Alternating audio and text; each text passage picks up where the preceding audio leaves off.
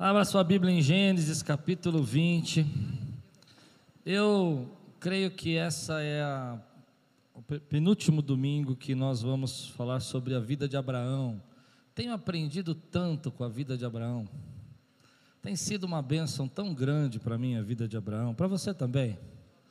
Hoje de manhã Deus falou demais comigo. Se você, olha, vou ser sincero, é, é a, foi a melhor pregação que eu já fiz acho que na minha vida, que Deus me deu uma revelação tão profunda sobre a vida de Abraão, como Abraão é, sendo trazido de volta. O tema da manhã foi esse: Abraão foi colocado de volta no favor de Deus. O texto de Gênesis 20, se você perdeu de manhã, se está lá na internet, Abraão está em Gerar, depois que Sodoma e Gomorra foi destruído, ele viu aquelas colunas de fogo, e no capítulo 20 ele aparece indo para Gerar, que é fora de Canaã, na terra dos filisteus. E lá ele tem medo, ele fica com medo, porque ele imagina de novo que vão tomar Sara dele e que vão matá-lo para ficar com ela. E ele mente, ele diz: ele omite que Sara é sua esposa e diz que ela é apenas sua irmã, e verdadeiramente Sara era meia irmã de Abraão, mas ela era esposa dele também.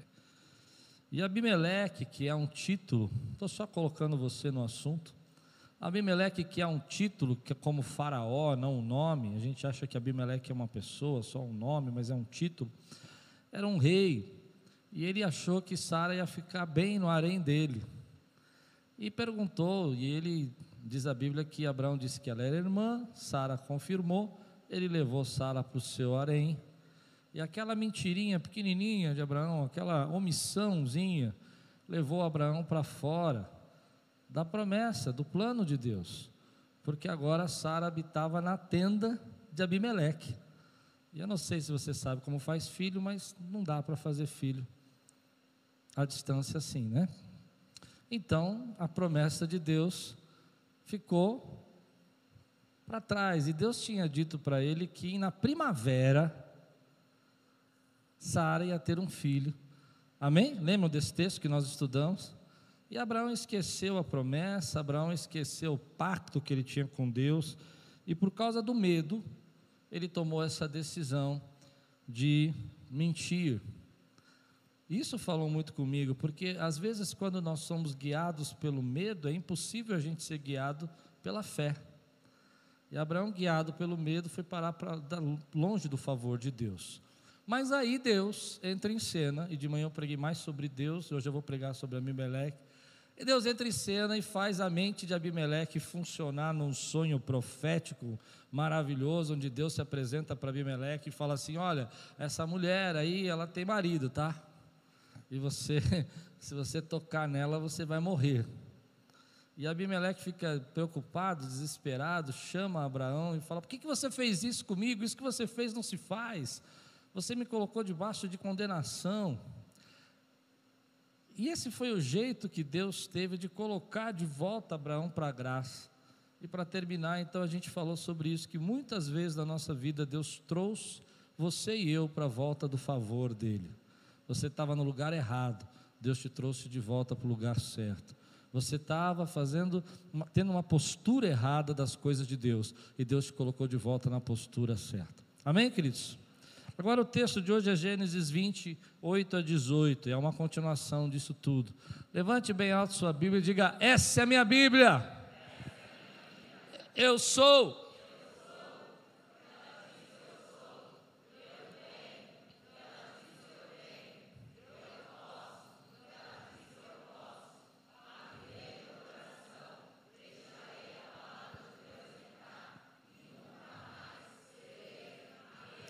Amém. Versículo 8 ao 18. Se você está pronto, digo, estou pronto.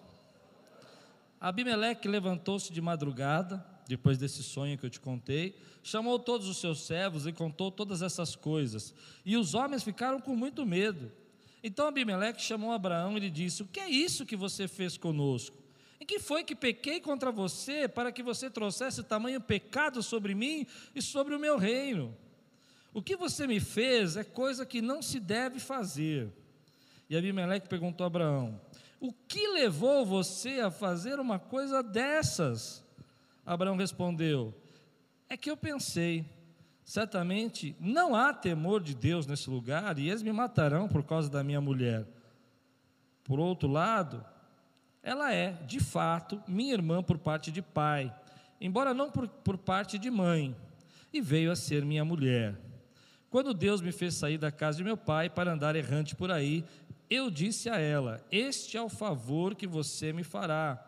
Em todo lugar para onde formos, você dirá que eu sou seu irmão. Então Abimeleque tomou ovelhas, bois, servos e servas, e os deu a Abraão, e lhe devolveu Sara, sua mulher. Abimeleque disse: A minha terra está diante de você, more onde melhor lhe parecer.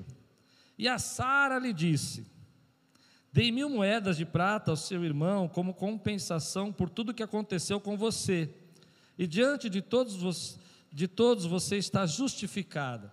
Deixa eu fazer dois adendos aqui que não tem muito a ver com a minha pregação, mas que é muito interessante nesse texto, só para a cultura geral e conhecimento. Ah, Abimeleque, ele chama Abraão e faz uma pergunta que é muito importante quando você está em crise com alguém. Ele pergunta: só queria entender. Eu só queria entender. Essa é uma coisa que eu aprendi em liderança. Antes de você brigar, ficar irado, pergunte para a pessoa, só queria entender. E a segunda coisa que é muito interessante de uma leitura rápida nesse texto, você não percebe, é que Abimeleque diz assim: dei a seu irmão. Ele não diz dei a seu marido. Você percebeu? E tem um motivo dele fazer isso. Ele diz assim: ó, esse camarada aí que não te defendeu, eu estou justificando você. Eu estou dando tudo isso aqui para dizer para você, para todo mundo, que você é uma mulher digna, embora o seu irmão, não o seu marido. Consegue perceber? É como se ele tivesse. É, a gente tem costume dizer assim, quando ele estivesse dando um tapa devagarzinho, assim, Abraão, né, com luva de pelica, a gente fala, né? Dela batida na cara, fala assim: ó, ele não te protegeu, mas eu podia ter sido seu marido e talvez você tivesse melhor. Uau! Engole essa, né? Difícil, essa é a ideia do texto. Bom, e diante de todos você está justificado. Abraão intercedeu junto a Deus e ele curou Abimeleque, a mulher e as servas dele, de modo que elas pudessem ter filhos, porque o Senhor havia tomado estéreo todas as mulheres da casa de Abimeleque por causa de Sara, mulher de Abraão. Vamos orar? Senhor, fala conosco, traz a tua palavra ao nosso coração. Que venha agora o teu Espírito guiar-nos, Senhor, por tudo aquilo que nós precisamos hoje, em nome de Jesus. Amém. Há muitas coisas desse texto que me chamam a atenção. Uma delas é que, em sonho, Deus fala para Abimeleque: Olha, esse homem que você tomou a esposa dele é meu profeta. E é a primeira vez que na Bíblia aparece o nome meu profeta, quer dizer, profeta, significa porta-voz de Deus.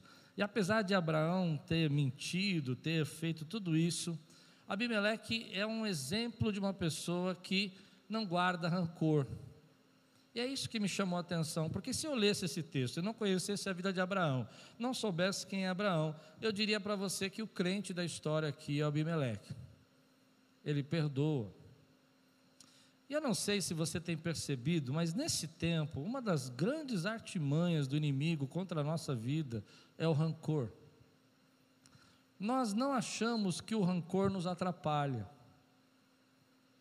Rancor é aquele sentimento que a gente guarda de alguém que, embora, embora o assunto esteja resolvido, a gente não deseja o bem daquela pessoa.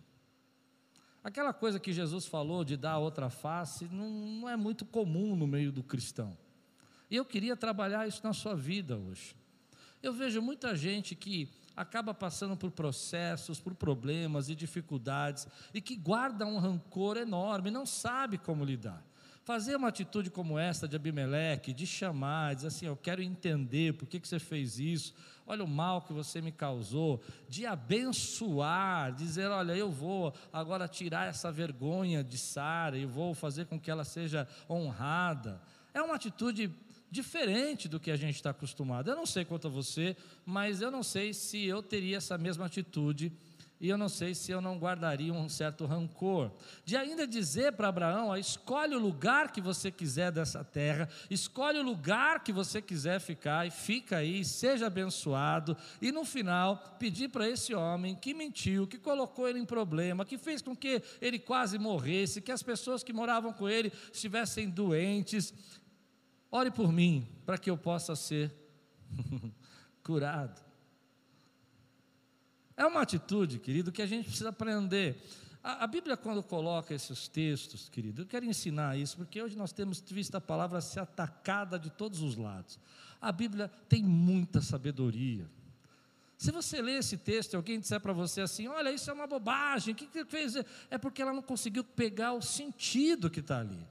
O que está ali, que está dizendo para nós, é que a vida que a gente tem que ter não pode ser uma vida rancorosa, não pode ser uma vida que quer sempre a vingança, não pode ser uma vida que está carregada de ódio, de, de, vontade de dar o troco, de fazer. A pessoa fez algo errado por você e você começa a dizer assim: não, eu vou, olha, eu vou fazer o seguinte, eu vou resolver isso, eu vou acabar com isso. Muita gente nesse tempo está perdendo tempo da sua vida porque está guardando todo esse rancor de alguém alguém.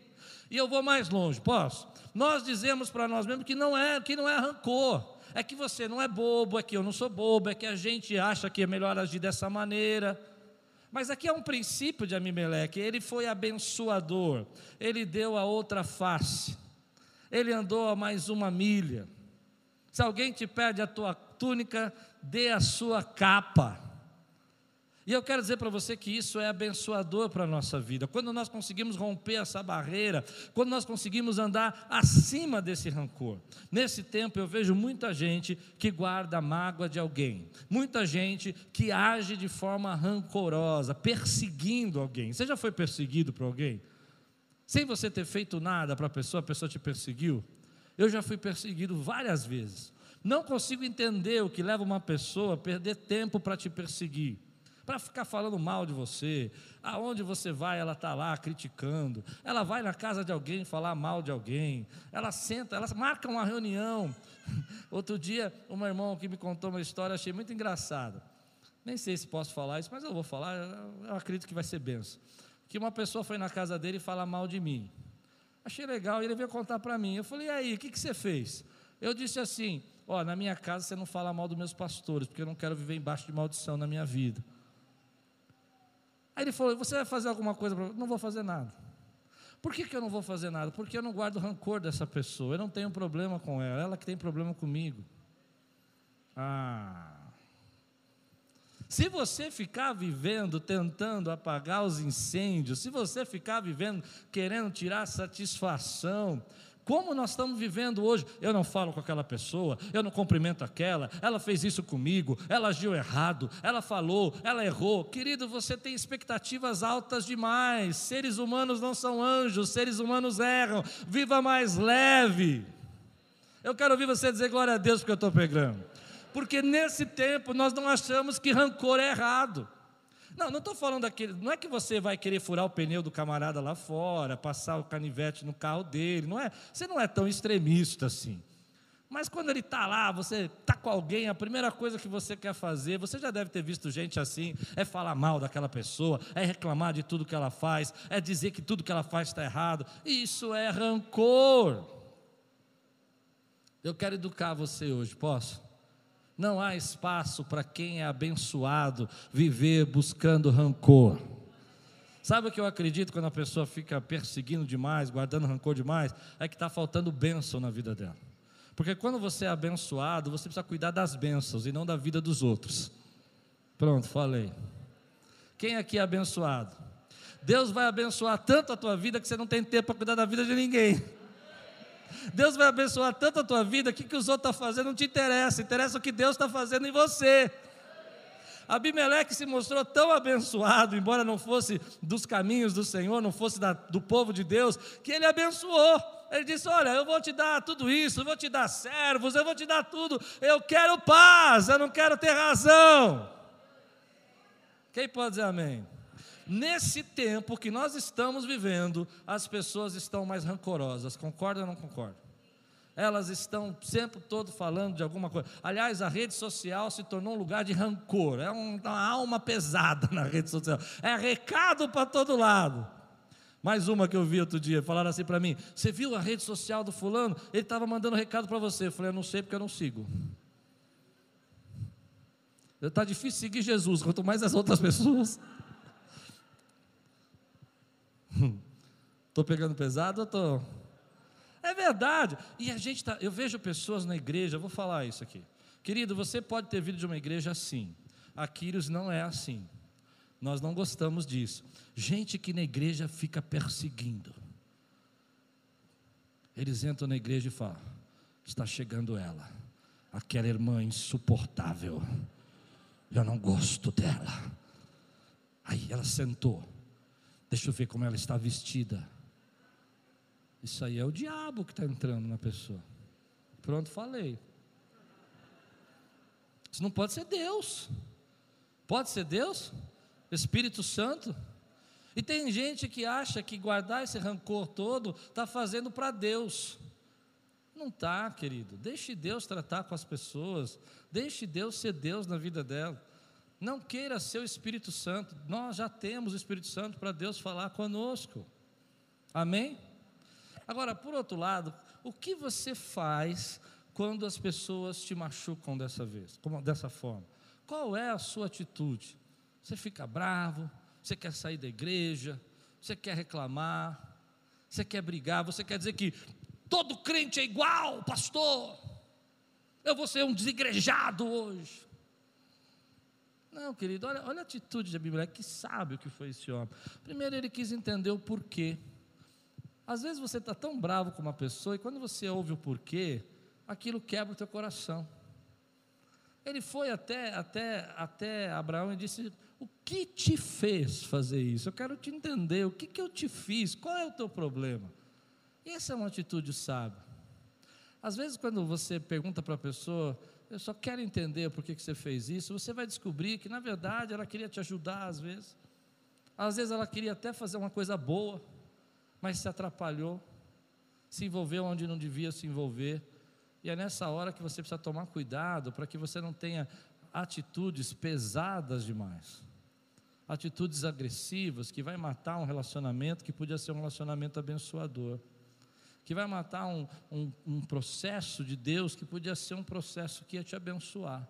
No futuro, eu vou fazer uma, uma analogia essa pessoa que você está magoada, te perseguindo, pode ser a mesma pessoa que Deus quer te usar para orar por você. Para que você receba a bênção que você precisa receber. Hoje nós vemos um tempo que quando a pessoa falha conosco, nós fechamos a porta. E essa é a segunda lição. Nós somos a, a, a cultura do cancelamento. Nós cancelamos a pessoa. Se a pessoa fez alguma coisa que te desabonou, que te entristeceu, quem é mais, mais velhinho assim como eu, de uma outra geração, isso não é muito comum, mas nós vivemos uma cultura do cancelamento. A pessoa te cancela. E às vezes você nem sabe por que foi cancelado. Você já foi cancelado? Sabe o que é cancelado? É quando a pessoa simplesmente para de falar com você, ela para de se relacionar com você, ela para de falar, ela para de, de não dar atenção, você manda um recado, ela, ela te cancelou, você não existe mais. Mas olha que interessante, Abimeleque não cancelou Abraão. Ele disse: escolhe uma terra aí que você quiser, da minha terra, e vai viver bem, vai viver feliz. Como é triste nós estamos adotando essa cultura mundana do mundo. Uma cultura que não vem da parte de Deus, que é cancelar os nossos irmãos, que amanhã Deus vai usar para te abençoar. Você tem uma desavença, eu posso falar o que eu, que eu creio? Se eu tenho uma desavença com alguém, se eu não concordo com ela, não preciso cancelar, não preciso fechar a porta, não preciso fazer agressivamente uma atitude para que eu nunca mais a veja da minha vida. Acho interessante isso. Outro dia eu conversava com a minha esposa sobre isso. Pessoas que nos cancelaram. Aliás, teve um caso aqui ontem que me contaram. E, ora por mim aí, Lu. Falaram para mim uma história engraçada. Diz que a pessoa fazia uns seis meses que não via a outra, ligou para ela e falou: Ô amigão, tudo bem? Seis meses sem responder nada, sem dar atenção para nada, sem dar. Aí ele falou: Oi, quanto tempo, que bom que você me ligou. Ele, então, preste seu carro para mim. Aí ele falou: Então, não vai dar, eu tenho uma, um compromisso, eu vou precisar do carro. Aí ele contou para mim que passou mais seis meses, mais ou menos, a pessoa ligou de novo. E aí, querido, como é que você está? Ele, estou bem, e você? E aí, dá para emprestar o carro? Você acha que é brincadeira isso? É uma história verdadeira. Gente que está cancelando o outro. Querido, dê espaço. Eu creio muito nisso, eu não sei, essa é a minha mentalidade. A vida é abundante, Deus tem bênção para mim e para você. Eu não, você não é o meu inimigo, meu inimigo é o diabo. Eu tenho que lutar contra os principados e as potestades, não contra o meu irmão. Embora eu não entenda, não compreenda ou não aceite, acho que ele agiu errado, Deus lida com ele. Eu tenho que lidar com aquilo que Deus quer que eu lide, meu irmão. Tem muita gente que está cancelando na sua vida gente boa, gente que Deus quer abençoar. Gente que Deus quer usar no futuro para abençoar a tua vida. Gente que no futuro vai dizer: Ah, lembrei de você. E tem uma oportunidade para você. E às vezes são coisas mínimas. Aqui era uma coisa grave. Olha a confusão que Abraão se colocou, uma mentira que levou a um problema de saúde, morte, que levou com que as mulheres não pudessem mais ter filhos. E aí você sabe que isso era um problema grave. Houve todo um tumulto. E aquele homem falou assim: escolhe uma terra aí e viva bem. Viva alegre, viva feliz. Tem muita gente que fica irritado quando você age dessa maneira. A Bíblia fala que quando você trata bem a pessoa que te tratou mal, você ajunta brasas na cabeça daquela pessoa. Ou seja, a cabeça dela fica queimando, a cabeça dela fica quente. Ela não consegue entender por que, que você não reage, por que, que você não age da mesma maneira. Mas você não precisa agir, você é livre. Ah. Hoje eu quero quebrar essa cultura de rancor, querido essa ideia que nós temos que ficar irados ao ponto de agir de forma a não aceitar que o outro possa ser restaurado, abençoado. Às vezes, aquela pessoa que errou com você, Deus vai trazê-lo para fazer uma obra de restauração na vida dele e vai usar você para levá-lo de volta para o favor de Deus. Você está pronto para isso? Eu não estou dizendo que é fácil, não. Eu não estou dizendo que eu tiro essa lição. Aliás, eu deixo deixar bem claro. Estou pregando para mim também. Hello? Deu para entender? Não é fácil quando a pessoa pisa no teu pé, fala mal, machuca, e ela fala com você, e a vontade que você tem é falar assim: que Deus te abençoe e te guarde, que você seja feliz para sempre. Não é? Mas eu tenho aprendido nesse tempo que não vale a pena viver assim. A Bíblia está nos ensinando sabedoria. Quantos querem sabedoria para a sua vida? Você precisa ser sábio. A Bíblia diz, querido, que é melhor poder dar do que receber. Abimeleque vai dar, ele, tá, ele pode fazer, e aqui está uma lição. Às vezes, aquela pessoa que te trata mal, te fere, te machuca, e essa é a minha terceira lição. Ela precisa que você seja um abençoador, então deixa vencer. E essa é uma escolha que a gente precisa fazer às vezes na nossa vida, se a gente quer ter paz ou quer ter razão. Tem muita gente que quer ter razão e fica discutindo coisas que não vão resolver nada na sua vida. Você pode abençoar, abençoa. Eu sei que eu estou dizendo. Já me chamaram de fraco por causa disso. Disseram, ah, você é muito fraco como líder, porque eu não entro nessas brigas, não, meu irmão. Eu creio que o que Deus tem para mim é muito maior. E ninguém leva o que Deus tem para a minha vida. Você crê nisso ou não? E ninguém leva o que Deus tem para a tua vida. Mas não é fácil. Eu fui um jovem briguento. Eu fui um jovem que todo dia na escola eu brigava. É de soco mesmo. É. Eu fiz um pacto com Deus aos 15 anos se eu ficasse um, três meses sem brigar. E eu consegui ficar dois meses e 29 dias. Eu tinha um problema com ira. Meu pai dizia para mim todos os dias: Você não sabe ceder. Você acredita? Você não sabe ceder, você quer sempre ter razão. Você não sabe perder. Então, pregar isso para você e para mim é um momento de pensar que, olha a posição que Deus está te colocando. Às vezes você está numa posição de abençoar aquele que te persegue. E não é porque você é bonzinho, é porque o Espírito Santo agora controla a tua vida, e não o teu velho homem. Às vezes é uma pessoa que te traiu, e aí, quando você vê toda aquela traição, você quer ver ele morto. Pronto, falei para você. Você não tem coragem, eu falo. Não, talvez você fique pensando, ah, Deus só vai pôr a mão, vai castigar, não vai sobrar nada. E Deus fala: libera, deixe ele ir, deixe ele ir, abençoe a vida dele, viva mais leve. E aqui vai entrar num ponto que eu acredito que vai mexer em feridas. Posso? Quem está comigo aqui? Volta no versículo 7. Eu quero pregar sobre sabedoria hoje. Volta no versículo 7 e vê se você. Vou tentar fazer uma novela aqui agora, uma novela da vida real. Diz assim: ó, agora devolva a mulher de seu marido, versículo 7. Pois ele é profeta e intercederá por você. Se Deus chegasse para você para uma pessoa que mentiu, te colocou numa confusão, te levou para um buraco, e dissesse: Olha, agora você vai lá, resolve, faz as pazes e devolve o que tem que devolver para ele, porque ele é profeta. O que, que você diria?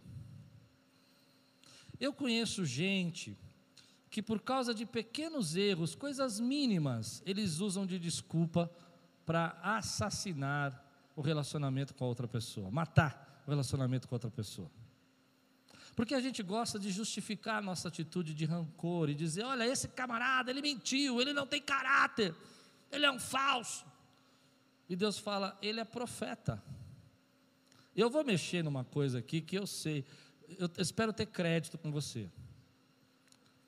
Porque o que Deus está falando aqui é que, embora Abraão esteja numa situação ruim, longe do favor de Deus, como eu preguei de manhã, a posição dele de profeta não foi aniquilada. Então tem gente que vai para o trabalho e porque o chefe dele faz alguma coisa errada, ele acha que a situação que o chefe tem criado é ruim, que ele pode anular a posição de chefe. Mais ou menos o que eu quero dizer é o seguinte: existe uma patente.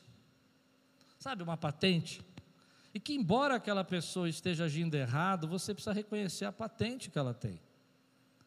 Não gostou? Vou explicar. Embora você esteja com tanto ódio daquela pessoa, você precisa reconhecer a posição de filho que ela tem. E quando você está batendo naquela pessoa, você está batendo num filho de Deus. Eu sei, eu sei, mas não pode ser filho de Deus, pastor, um camarada dele. Deus está dizendo aqui no texto: Olha, vai lá, libera a mulher dele e deixa ele orar por você, porque ele é profeta. Mas eu lhe garanto que eu já vi por muito menos pessoas quebrarem o relacionamento e não deixarem, não conseguirem compreender esse princípio de autoridade espiritual. E eu quero pregar sobre isso, eu, eu quero que você saia daqui hoje bem, leve, curado. Seu ex-pastor, tem muita gente que veio de outras igrejas aqui, e muita gente vem ferido para cá, você sabe disso. Talvez ele tenha falhado com você. E você está guardando o rancor dele. E você tenha motivos de ter esse rancor. Mas o que você não pode deixar de entender é que, apesar de ele ser um ser humano e ser um homem falho, eu não estou defendendo o que ele fez, porque eu nem sei o que ele fez. Você precisa entender que ele é um homem de Deus. Deixe Deus tratar com ele. Você conhece gente assim? Que vai trazendo um peso para a sua vida, e aí quando você vai ministrar, não flui. E aí quando você vai servir, você não consegue servir, porque na sua mente você está preso àqueles sentimentos. Gente que te machucou, gente que te feriu, gente que te humilhou, mas que tem uma patente. Posso ir fundo? Quem crê que Deus tem cura para a nossa vida hoje, em nome de Jesus? Quando eu era criança, eu não gostava do meu pai.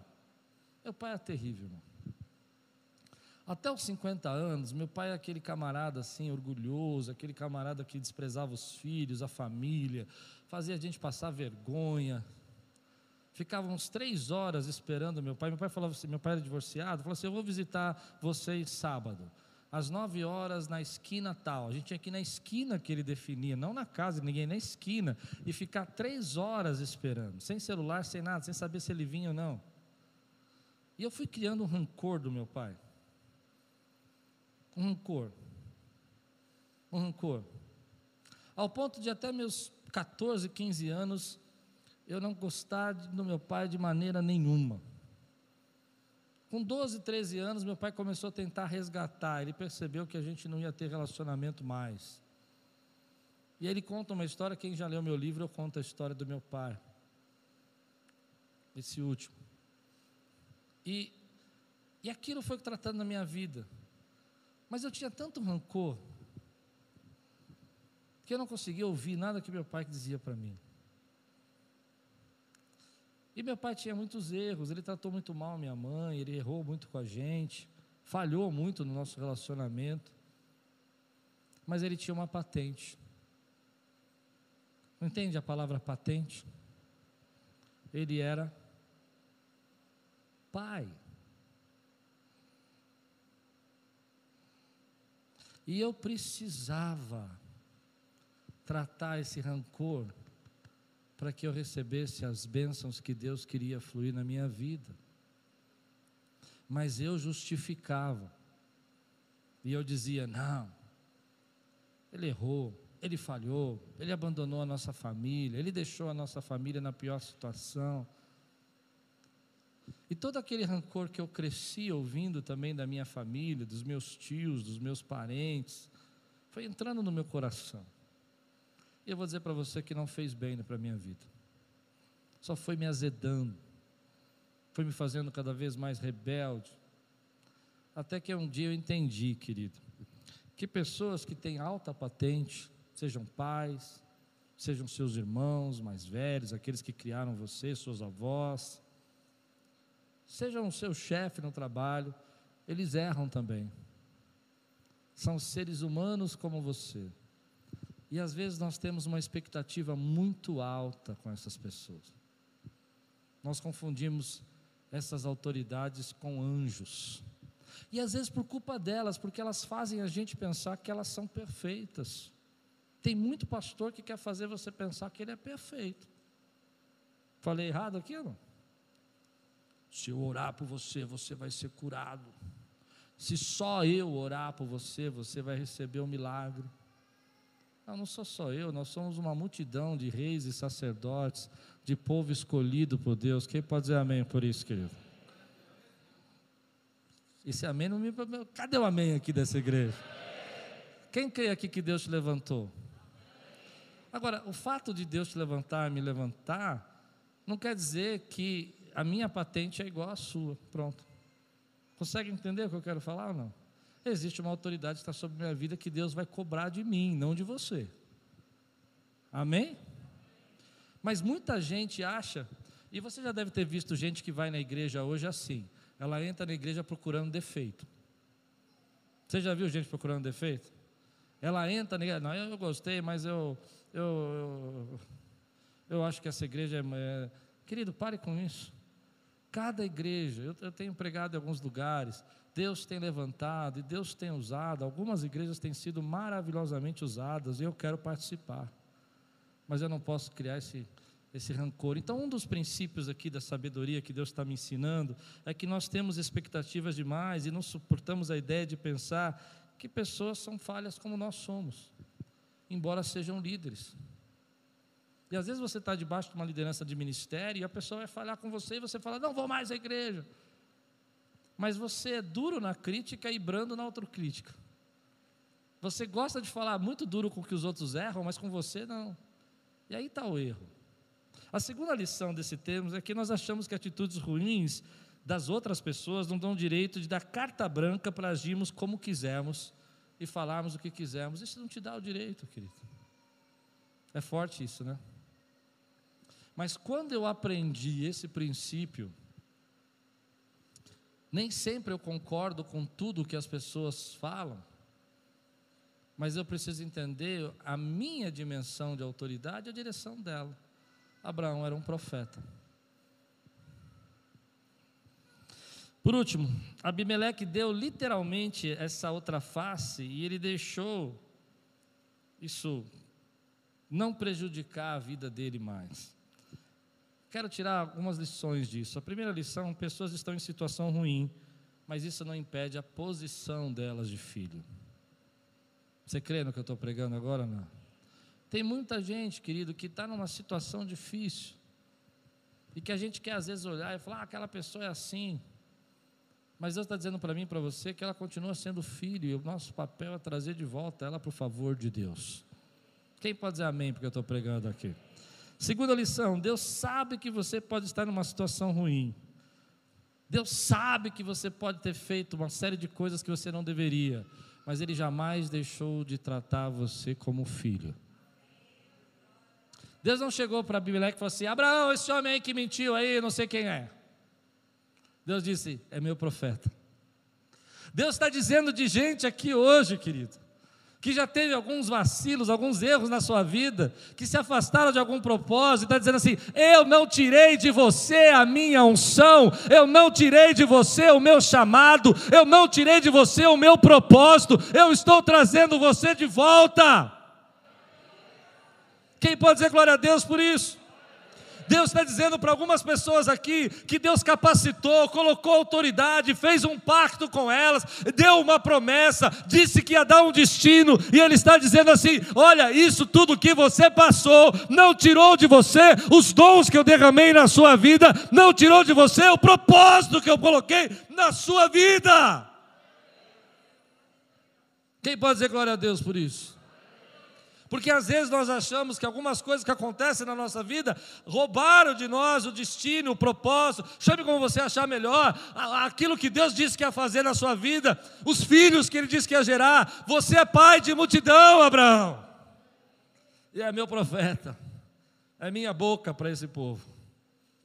E eu creio que Deus nessa noite está pegando gente que já apanhou, que já sofreu, que já machucou, que já foi ferido, que por, por ser o ser humano já guardou rancor, já ficou chateado, já disse que não ia fazer mais, que não ia mais trabalhar para Deus, que não ia mais servir, e Deus está dizendo: Ei, profeta, se ponha de pé, porque eu ainda tenho algo para fazer na tua vida.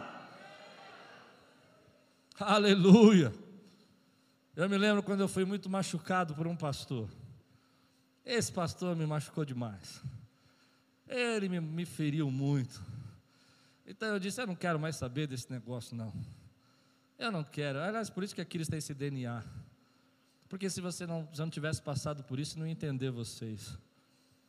Mas eu sei, querido, que Deus disse para mim, filho, apesar de tudo que você passou, e Deus foi duro comigo, Ele disse assim: Olha, e vou dizer, você não está desculpado de toda a culpa, não. Você teve umas atitudes rancorosas, você também foi um pouco rebelde.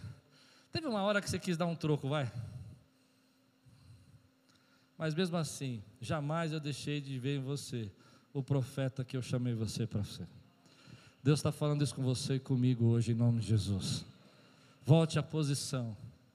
Essa situação que você está passando, essa situação que você já passou, esse problema que você está guardando rancor na tua vida, essa situação específica de humilhação e de raiva, não anulou a posição que Deus tem colocado você de líder, de abençoador, de profeta. E a gente precisa tomar cuidado com isso. Porque nessa, nessa geração que nós vivemos, cancelando, guardando rancor, é, levando as pessoas a esse, esse momento onde a gente não acredita mais nela, porque nós temos uma expectativa tão alta, estão impedindo de que bênção chegue na nossa vida. Eu não sei se você entende isso, mas tem pessoas que vão abençoar você, mas elas não vão ser perfeitas. Eu vou repetir porque vocês ficaram muito quietos. Tem gente que vai abençoar você, mas ela não vai ser perfeita. Meu pai me abençoou, mas ele não foi perfeito. E quanto mais eu esperava a perfeição do meu pai, compreensão, às vezes entendimento, mais eu me frustrava. Mas o dia que eu olhei para o meu pai e falei assim: meu pai é um homem como eu, sujeito às mesmas tentações que eu, mesmas lutas que eu.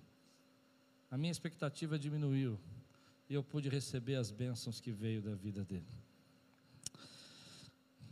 Mas quando a gente não enxerga isso, essa, essa atitude de Deus, olha, você está nessa situação ruim, mas eu ainda vejo você, eu ainda sei que você é meu filho.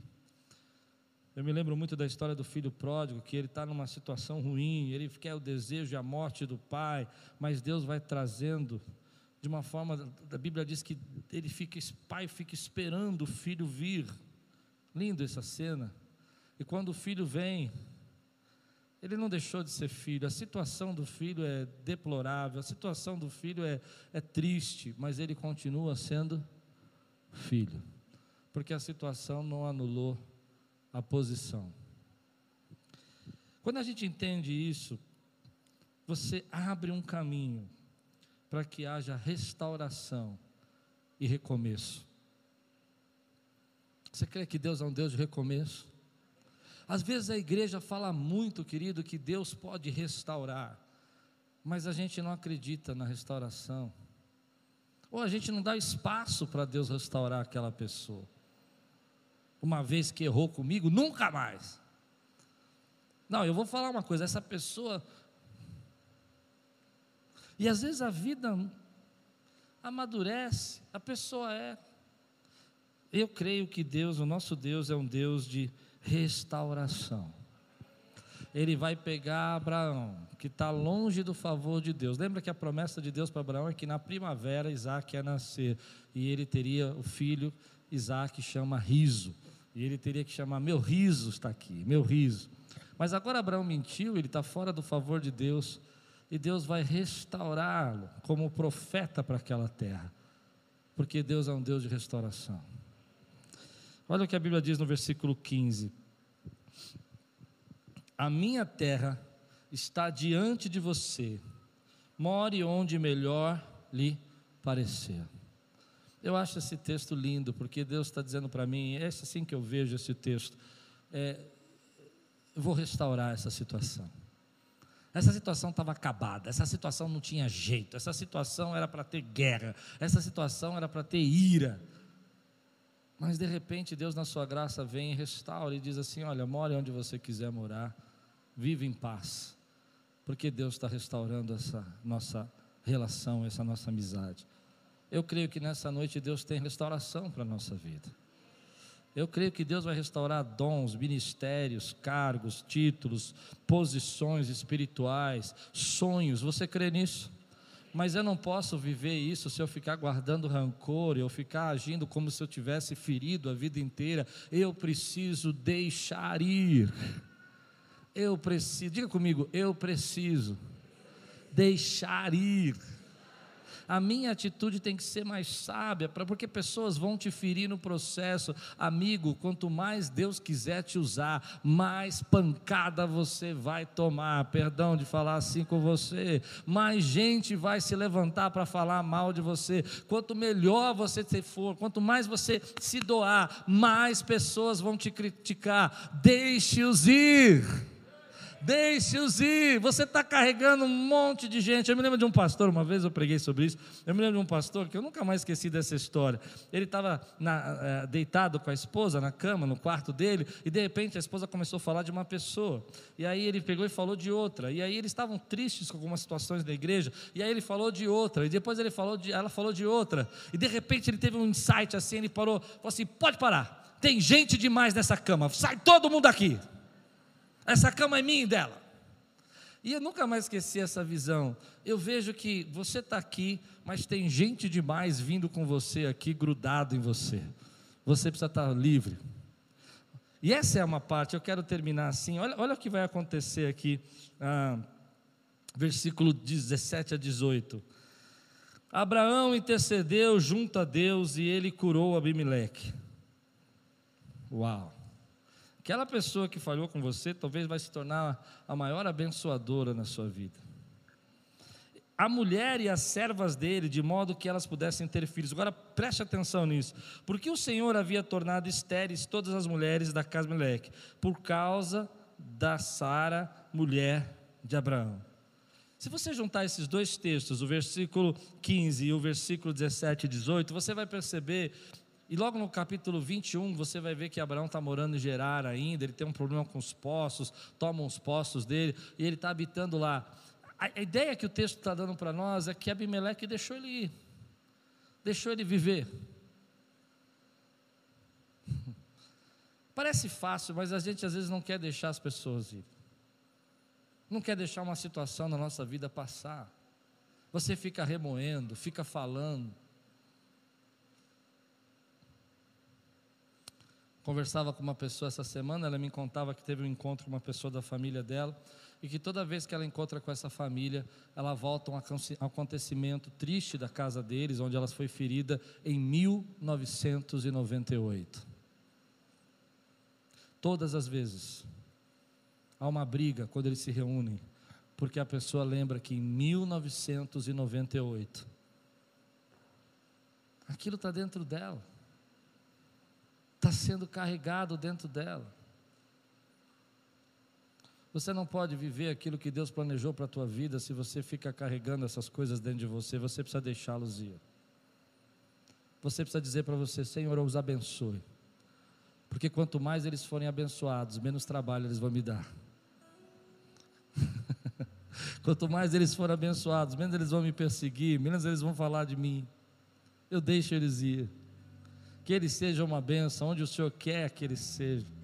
Que o Senhor os use como o Senhor quiser.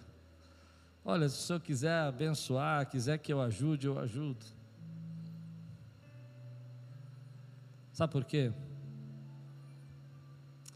Porque eu creio que quando nós fazemos isso, nós somos alvo das bênçãos de Deus. Porque quando nós fazemos isso, nós colocamos as pessoas de volta ao favor de Deus. Que quando Jesus disse que nós tínhamos que dar outra face, ele não estava falando de brincadeira, ele estava falando porque é assim que a gente vai viver com sabedoria. É assim que a gente vai transformar o nosso mundo em um lugar melhor. O nosso mundo. E tem muita gente, querido, que foi ferido numa igreja, foi ferido por uma pessoa, foi ferido na sua família, mas ela não está disposta a deixar essas pessoas irem, essas situações irem embora. Hoje eu declaro sobre sua vida que é tempo novo, que Deus quer fazer algo novo na tua vida.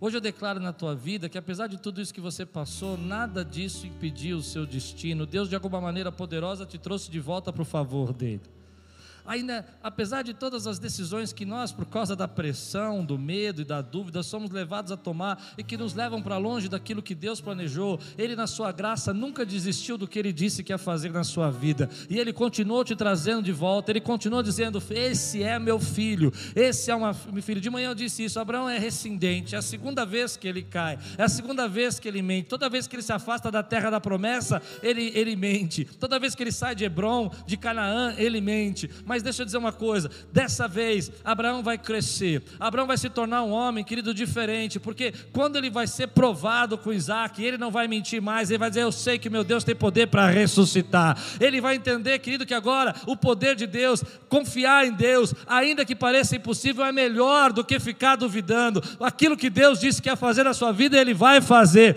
Deus vai fazer, mas você precisa, querido, viver acima dessas coisas que te levam para trás, te fazem você voltar ao erro, te fazem você ficar justificando. É por isso que eu não sirvo, é por isso que eu não faço. Hoje é dia de recomeço na tua vida. Deixe essas coisas irem embora, deixe elas partirem, porque Deus está dizendo para você que hoje Ele está te trazendo de baixo para o favor dEle. Aleluia! Oh glória! Glória a Deus! Meu irmão, Como Deus é bom.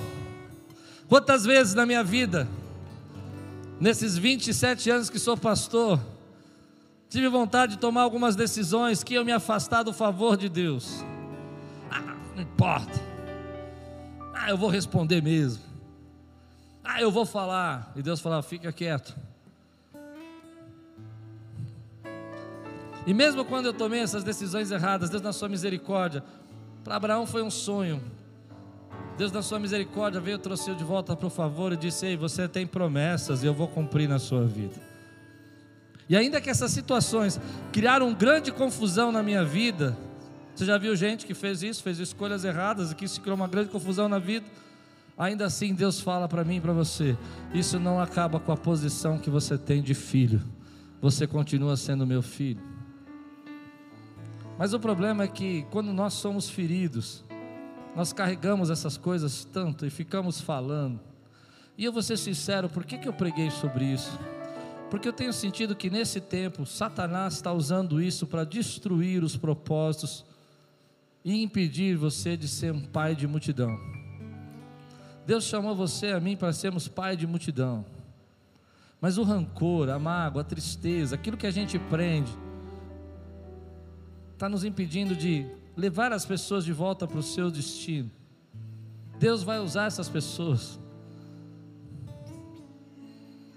Deus vai usar Abimeleque para trazer Abraão de volta para o destino dele, para que Sara volte para a tenda. É interessante que Deus fala para Abimeleque assim: se não devolver, morre. e Abimeleque acorda, faz uma reunião com todo mundo e fala: vamos resolver isso aqui. Sem ele saber, ele está levando de volta. Abraão para o propósito. Eu não quero viver uma vida rancorosa, não quero uma vida pesada, não quero viver uma vida presa. Eu quero dizer para você, querido, muita gente vai falar da gente, muita gente vai criticar, vai ter gente para atacar, mas se a gente estiver firme naquilo que Deus chamou a gente para fazer, nós continuamos indo no destino que Deus planejou para a nossa vida. E se a gente puder abençoar, a gente abençoa porque ninguém vai poder parar o que Deus planejou que ia fazer na nossa vida. Você crê nisso ou não? Esse é um tempo que o inimigo tem usado rancor para afastar as pessoas da casa do Pai. Tem usado rancor para desanimar as pessoas de vir à igreja. Tem usado rancor para nós dizermos que nós podemos amar a Deus, mas não precisamos amar o próximo a gente cumpre um mandamento e diz: Eu amo a Deus, eu não preciso amar meu irmão. Mas Jesus disse que o mandamento semelhante a esse é que ama teu próximo. E o rancor não deixa a gente amar. E tem muita gente se tornando estéreo, se afastando. Porque quando deveria liberar, está guardando. Quando devia perdoar, está remoendo. Quando devia esquecer, está lembrando. Quando devia deixar ir, volta ao assunto que já tinha morrido. Hoje Deus tem cura para mim e para você. Eu não posso proteger você, não posso proteger você de não ser ferido nesse lugar, mas eu posso amadurecer você e dizer que, ainda que você seja ferido, ainda que errem com você, Seja um abençoador, porque as tuas bênçãos vêm das mãos de Deus. Você recebe essa palavra hoje na sua vida?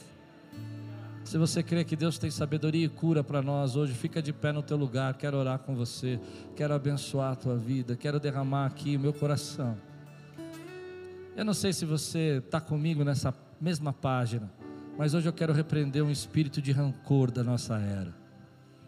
Quem está comigo aqui na mesma página que eu? Levante sua mão e diga assim: em nome de Jesus.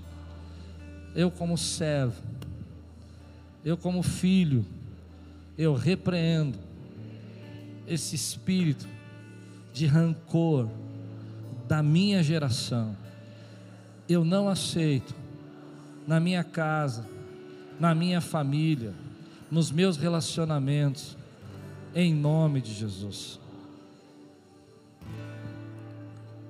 Às vezes o rancor entra na família, o pai não fala com o filho, o filho não fala com o pai. Você já imaginou a quantidade de bênção que é que é presa aí? Um irmão não fala com outro irmão. Mas nós servimos a Deus. Você precisa entender que está impedindo você de receber as bênçãos que Deus quer derramar na tua vida.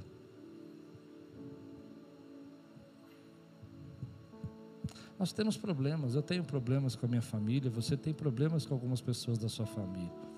Mas não deixe isso consumir você. Não deixe isso dominar você. Viva acima de tudo isso. Tem pessoas da nossa família que são difíceis, não tem? Tem aquela que gosta de te humilhar, tem aquela que quer te esnobar, tem aquela que gosta de pisar em você e debochar de você. Todo mundo tem, não tem? Só eu que tenho essas coisas da minha família. Meu Deus, vou mudar de família. Mas não deixe isso puxar você para baixo. Deus tem um destino, Deus tem um propósito. E Deus vai usar aquelas pessoas que te perseguem para te abençoar. Deus vai usar aquelas pessoas que falham com você para trazer bênção sobre sua vida. Quantos aqui nessa noite estão prontos para deixar ir? Quantos aqui nessa noite estão prontos para viver mais leve e dizer assim: eu não preciso guardar rancor, eu sou um abençoador. Eu sou tão abençoado que eu posso abençoar quem me persegue. Se Deus está falando com você e Deus tocou o teu coração, como tocou o meu, levante sua mão, que eles precisam deixar ir. Se você precisa deixar ir, levante sua mão. Quero ver sua mão ser bem alta. Quero ver quanta gente aqui Deus está falando hoje. Aleluia. Algo tremendo vai acontecer nesse lugar. Porque essa é uma artimanha que está prendendo muita gente, mas não vai prender mais você. Levante sua mão e diga assim: Senhor, eu estou hoje recebendo força, fé, sabedoria e em nome de Jesus, nada me prende. Eu deixo ir as mágoas, as tristezas, as feridas, em nome de Jesus. Celebra, querido, celebra o Senhor.